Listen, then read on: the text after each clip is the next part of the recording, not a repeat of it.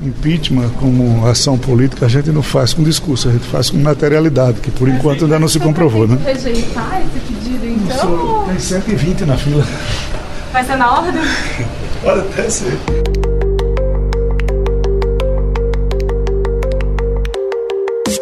Aliado de Jair Bolsonaro, presidente da Câmara dos Deputados, Arthur Lira, está sentado sobre mais de 130 pedidos de impeachment do presidente da República. Inclusive, um deles, chamado de super pedido, reuniu deputados de diferentes linhas ideológicas e ex-apoiadores de Bolsonaro, como Joyce Hasselman e Alexandre Frota. Eu não titubeei um único momento em assinar esse super pedido de impeachment. Marcelo Freixo chegou e falou para mim, Joyce, será que você assina? Eu falei agora. Porque não se trata de uma questão ideológica, se trata do nosso Brasil. Nós temos hoje o pior presidente da história da República. O documento é assinado principalmente por movimentos sociais e partidos de esquerda e centro-esquerda, como PT, PDT, Rede, PSB, PSTU e PSOL além do Cidadania. Mas nomes associados à direita também se somaram ao superpedido, incluindo o deputado Kim Kataguiri, do Movimento Brasil Livre, o MBL. Por isso, não tenho nenhuma vergonha, nenhum receio de unir o pedido de impeachment protocolado pelo Movimento Brasil Livre com todos os outros pedidos que são todos justos todos possuem a sua causa legítima e que vão sim, ao final das contas, derrubar este que até agora é o presidente que mais promoveu um morticínio, um genocídio contra a população brasileira, contra os cofres públicos e utilizou a máquina pública para blindar os próprios filhos. Fora Bolsonaro! Pela lei do impeachment, qualquer cidadão pode entrar com pedido de impedimento do presidente desde que justifique o motivo. Não existe um rito ou obrigação para que a Câmara dos Deputados coloque o pedido em votação. Por isso, o mais antigo contra Bolsonaro está em análise há mais de 800 dias. Por causa dessa atitude do presidente da Câmara em segurar as denúncias, o PDT entrou com uma ação no Supremo Tribunal Federal para obrigar Arthur Lira a desengavetar um impeachment contra o presidente Jair Bolsonaro. O PDT, o Partido Democrático Trabalhista, entrou com ação no Supremo Tribunal Federal para que o presidente da Câmara dos Deputados, Arthur Lira, se manifeste sobre os pedidos de impeachment do presidente Jair Bolsonaro. Até agora foram apresentados mais de 120 pedidos para afastar o presidente do cargo. O relator é o ministro Cássio Nunes Marques, que chegou ao STF por indicação do presidente. O tema também está sendo discutido pelos ministros em um mandado de segurança movido pelo deputado federal Kim Kataguiri. O julgamento chegou a ser iniciado no plenário virtual, mas foi transferido para a sessão por videoconferência, a pedido do ministro Ricardo Lewandowski. Ainda não há data prevista para análise. A relatora do caso, a ministra Carmen Lúcia, sinalizou, em decisão liminar, que é contra um ultimato do STF ao presidente da Câmara. A Advocacia Geral da União também já se manifestou e disse ao Supremo Tribunal Federal que o impeachment é um processo de natureza política e, por isso, não é papel da Corte definir prazo para sua análise. A Advocacia Geral da União contestou a exigência de um prazo para o presidente da Câmara, Arthur Lira, decidir sobre os pedidos de impeachment contra o presidente Jair Bolsonaro. O tema do impeachment também chegou à CPI da Covid, que deve ter o seu relatório divulgado na semana que vem. Aliás, o tema mais recorrente entre os pedidos é a pandemia de coronavírus, citada em pelo menos 75 denúncias, que acusam o governo federal de comprar e divulgar remédios sem eficácia científica comprovada e desestimular o isolamento social. O senador Renan Calheiros, relator da CPI, disse que o documento final da comissão deve conter uma proposta estabelecendo prazo para o presidente da Câmara se manifestar sobre processos de impeachment contra presidentes da República. Vamos propor alterações com relação ao encaminhamento de comissão parlamentar de inquérito e a tramitação de suas análises, tanto na Procuradoria-Geral da República quanto na Câmara dos Deputados, no que significar processo de impedimento, de impeachment de presidente da República. Então, são alterações é, na legislação que estão sendo propostas, de modo a aprimorar e dar mais segurança jurídica, política a esse processo.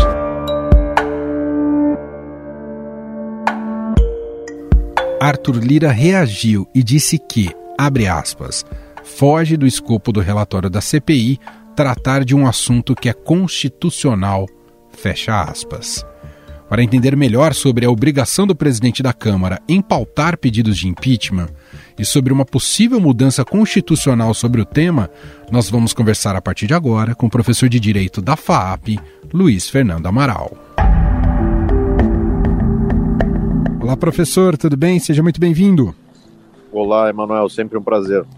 Bom, professor, tem algumas ações que correm aí no Supremo buscando maneiras de fazer com que o presidente da Câmara, Arthur Lira, analise os processos de impeachment lá engavetados. Tem um processo ali, uma ação do PDT, né, que a AGU até se posicionou é, recentemente, no dia 8 de outubro, e tem um mandado de segurança também, que já tem um relator, que é a ministra Rosa Weber, que também já está no Supremo Tribunal Federal. A minha primeira pergunta é muito básica, professor. O judiciário tem que colocar colher nessa história? Pois é, Emanuel, esse, é um, mais um possível indício, né, de um certo desequilíbrio aí na, no jogo institucional. Mas, na verdade, o, o, grande problema que nós temos é a, a, o sistema, né, o que, que foi estabelecido no Brasil para se avaliar esses pedidos de impeachment, né. Então você tem muito poder na presidência da Câmara, também na presidência do Senado, a depender da autoridade, né? No caso, por exemplo, dos ministros do Supremo, seria lá com o senador Rodrigo Pacheco no caso do presidente da República, com Arthur Lira. É, a grande questão é que no, no regimento se coloca ali que cabe ao presidente fazer essa análise. Né? Há uma discussão muito séria no sentido de se alterar essa regra. Primeiro, para que ele tenha um prazo para fazer essa avaliação. E segundo, para que da avaliação possa haver aí, de fato, um, um recurso, né? possivelmente ao plenário. É, mas assim, é, é, é, muito atípica essa situação é, que nós vemos hoje, porque já se acumulam muitos pedidos, é, acredito que mais de uma centena, né? Sim. Falam até em 200 pedidos. É, são muitos pedidos sem uma clara manifestação do presidente da Câmara. Isso me parece também é uma omissão abusiva, embora a competência seja única e exclusivamente dele. Então, na prática, o que me parece que vão questionar no judiciário é o abuso dessa inércia, né, dessa omissão em relação a esses temas. É, é, bem verdade que o presidente da Câmara é, é, ele fica com muito poder no instante em que ele não avalia, né? não arquiva, não dá seguimento, nem nada. Eu me lembro, inclusive, de uma entrevista do presidente, ex-presidente Michel Temer, em que ele disse que mesmo nos governos Lula, governo FHC, ele chegou a receber esses pedidos, mas também os arquivou. Né? No caso específico, o que fica uh, essa indecisão é justamente porque não há nenhuma, nenhuma decisão num sentido nem outro, simplesmente não há avaliação. Então, para isso que alguns uh, partidos e alguns órgãos estão indo direto ao judiciário para tentar ser mais um elemento de pressão. Eu realmente não, não saberia dizer o que esperar é, do Supremo. Mas eu não tenho dúvida de que o Supremo é mais um elemento de pressão em toda essa cadeia. Bom, e aí tem esse cálculo, né, professor? O cálculo da interferência em outro poder. Por outro lado, uh, e isso pode acarretar numa crise, mas por outro lado, uh, o Supremo tem meios de justamente uh, pressionar efetivamente o Lira? Pode tomar uma decisão que obrigue o Lira a, a analisar esses pedidos? Você sabe que, se você se lembrar, uh, Emanuel, na CPI da Covid, é, nós tínhamos lá, por conta das assinaturas é, necessárias, né, uma determinação do Supremo, lembra disso? Sim. O Supremo determinou que a, a, a comissão deveria ser aberta. Eu acho, né, me parece que a lógica vai ser um tanto quanto parecida. A grande discussão é que é, você tem aí um poder apenas do presidente da casa. Então, naquele caso específico, conseguidas as assinaturas, a CPI tinha que ser aberta. Nesse caso específico, é uma posição um pouquinho diferente, porque cabe ao presidente avaliar, analisar. Né? Você não tem um requisito anterior em relação a quórum, assinaturas, etc. Mas eu, sinceramente, não, não, não saberia onde apostar é, em relação à, à, decisão do Supremo. Eu acredito que talvez aí ele é, deixe essa matéria como mais um elemento de pressão e ao final é, acabe se posicionando no sentido de não poder interferir na decisão do presidente. Ou dizer que ele tem que decidir, mas também sem estabelecer um prazo específico. É, se, se, eu tivesse aqui que fazer um, um, um, juízo do que eu vejo política e juridicamente. Perfeito. Ah, a longo prazo, professor, é, seria adequado repensar justamente essa esse acúmulo de poder na mão do, de um presidente da Câmara, e isso dependeria de alterações constitucionais? Não só adequado, como absolutamente necessário. A principal alteração, me parece, seria no próprio regimento da Casa, que é onde se estabelece que cabe ao presidente fazer essa avaliação e incluir, inclusive é, incluir né, no, no regimento a possibilidade de um recurso, seja quando do arquivamento, seja quando do recebimento da denúncia. Agora, isso é algo que tem que ser visto para ontem né, porque de fato a gente tem visto aí acumular muito poder na mão do presidente. É, isso não é bom para a, a instituição, né, seja para a Câmara, seja para o Senado, para o Congresso como um todo, e também não é bom para aqueles que ingressam com esses pedidos, né, que não podem ficar aí sem uma posição é, do órgão que tem a competência para analisá-los. Esse é Luiz Fernando Amaral, professor de Direito da FAAP, mais uma vez esclarecendo algumas questões jurídicas em relação ao processo, a uma possibilidade de abertura de processo de impeachment do presidente Jair Bolsonaro. Obrigado mais uma vez, professor. Eu que agradeço, Emanuel. Um abraço.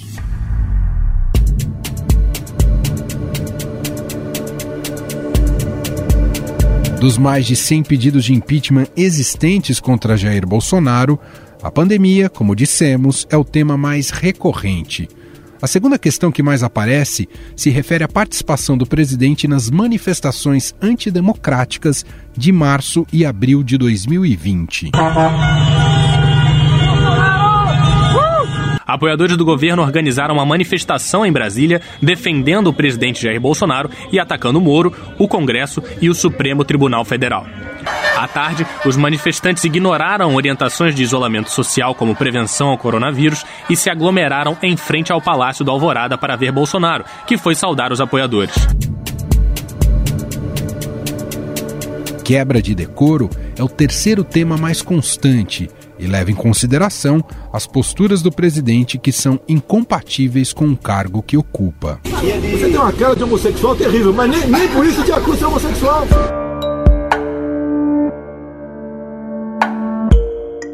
Sobre o aspecto político e o que está por trás da análise desses pedidos de impeachment, nós vamos conversar com a cientista política da FGV, Graziela Testa.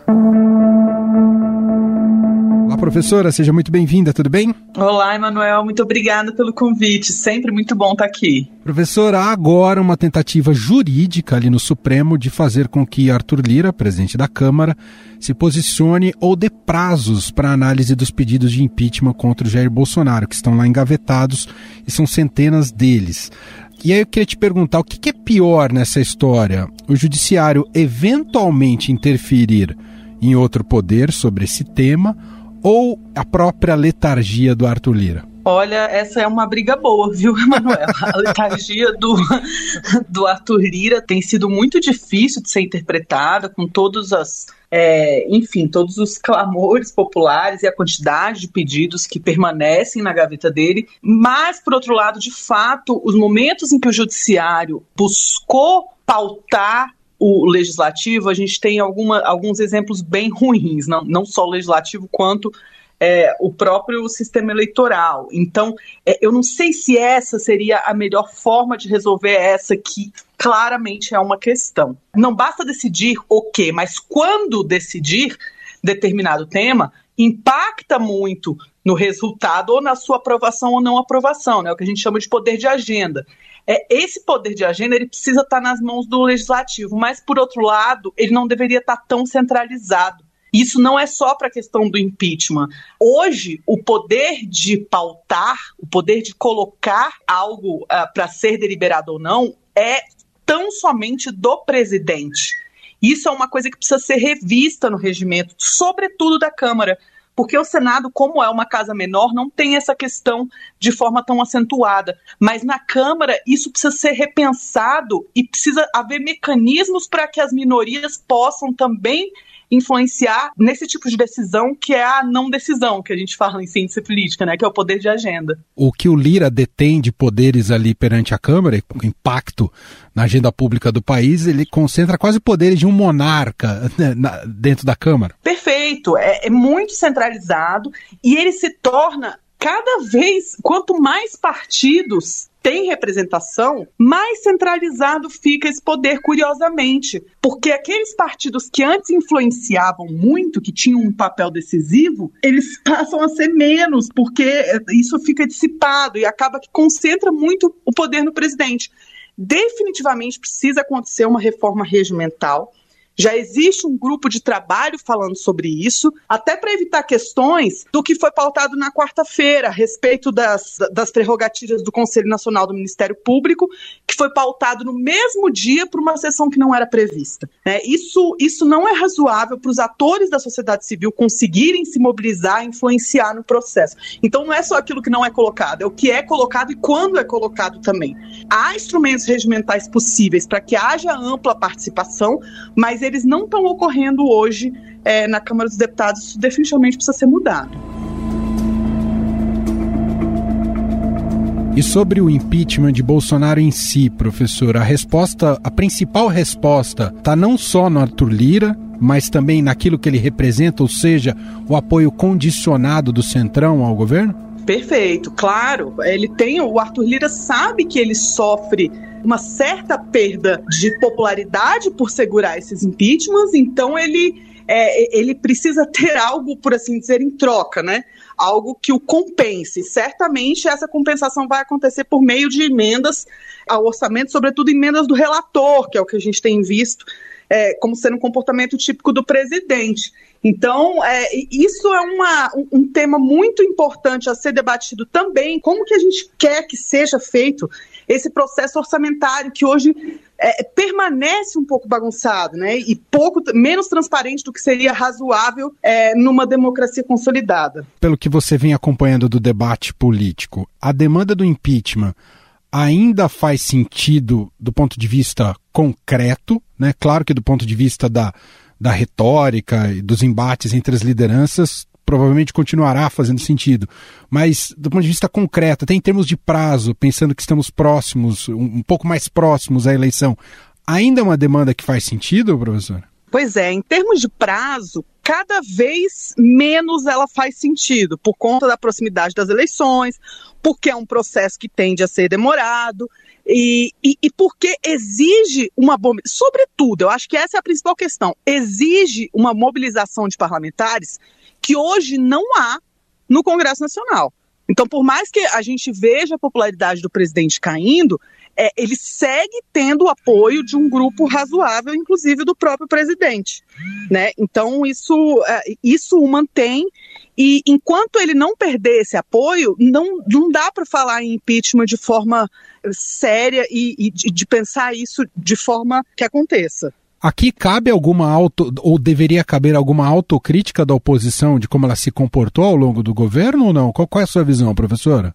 Olha, eu acho que tem muitas oposições, né, Emanuel? Eu acho que a maior. É, é, um dos grandes trunfos hoje do governo Bolsonaro é que ele não tem uma oposição coesa contra ele. Talvez se ele tivesse é, uma oposição num único sentido, quer dizer, se toda a oposição quisesse a mesma coisa, fosse mais fácil desse processo ter desenrolado. Mas não há, não há. É, é, essa oposição é muito dispersa. Então, é, de fato, uma parte dessa oposição é, teve o tempo todo a favor do impeachment e, e pensando nisso, e outra parte teve é, buscando determinadas agendas, determinadas pautas, segurar essas pautas e essas agendas. É, eu não sei se é uma coisa de, de se falar em autocrítica, talvez seria um momento de se falar é, de um realinhamento até de ideologia no Brasil realmente, né? De quem que, quem que vai se contrapor e quem que vai ser é, uma opção viável possível numa próxima eleição, até pensando em termos de executivo mesmo. Isso não está claro. Então, eu, eu não sei se isso é responsabilidade da oposição, se não é um momento político delicado de transição mesmo. O apoio ao presidente Jair Bolsonaro vai passar ainda nos próximos meses, especialmente em 2022, por uma fase de teste? Será mais estressado esse apoio é, com a proximidade da campanha eleitoral propriamente dita? Porque vai ter um cálculo político ali se vale a pena ou não estar no barco do Bolsonaro em 22. Poderemos assistir uma, uma espécie de diáspora uh, nesse barco aí, professora?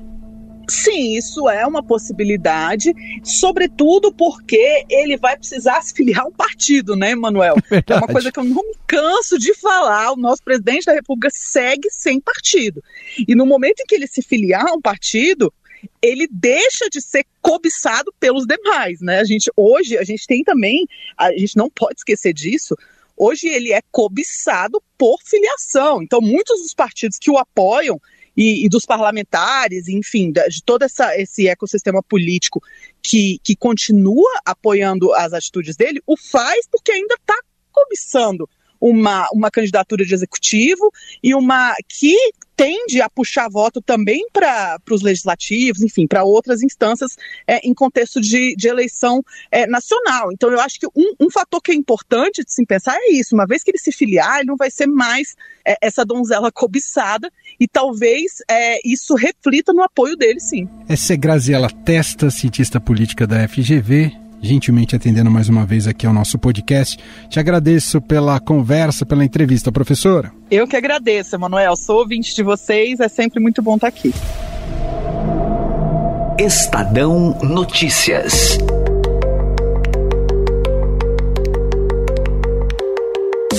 E este foi o Estadão Notícias de hoje, quinta-feira, 14 de outubro de 2021. A apresentação foi minha, Emanuel Bonfim. Na produção, edição e roteiro, Gustavo Lopes, Jefferson Perleberg e Ana Paula Niederauer. A montagem é de Moacir Biasi e o diretor de jornalismo do Grupo Estado, João Fábio Caminoto. Escreva pra gente no podcast estadão.com. Um abraço para você e até mais.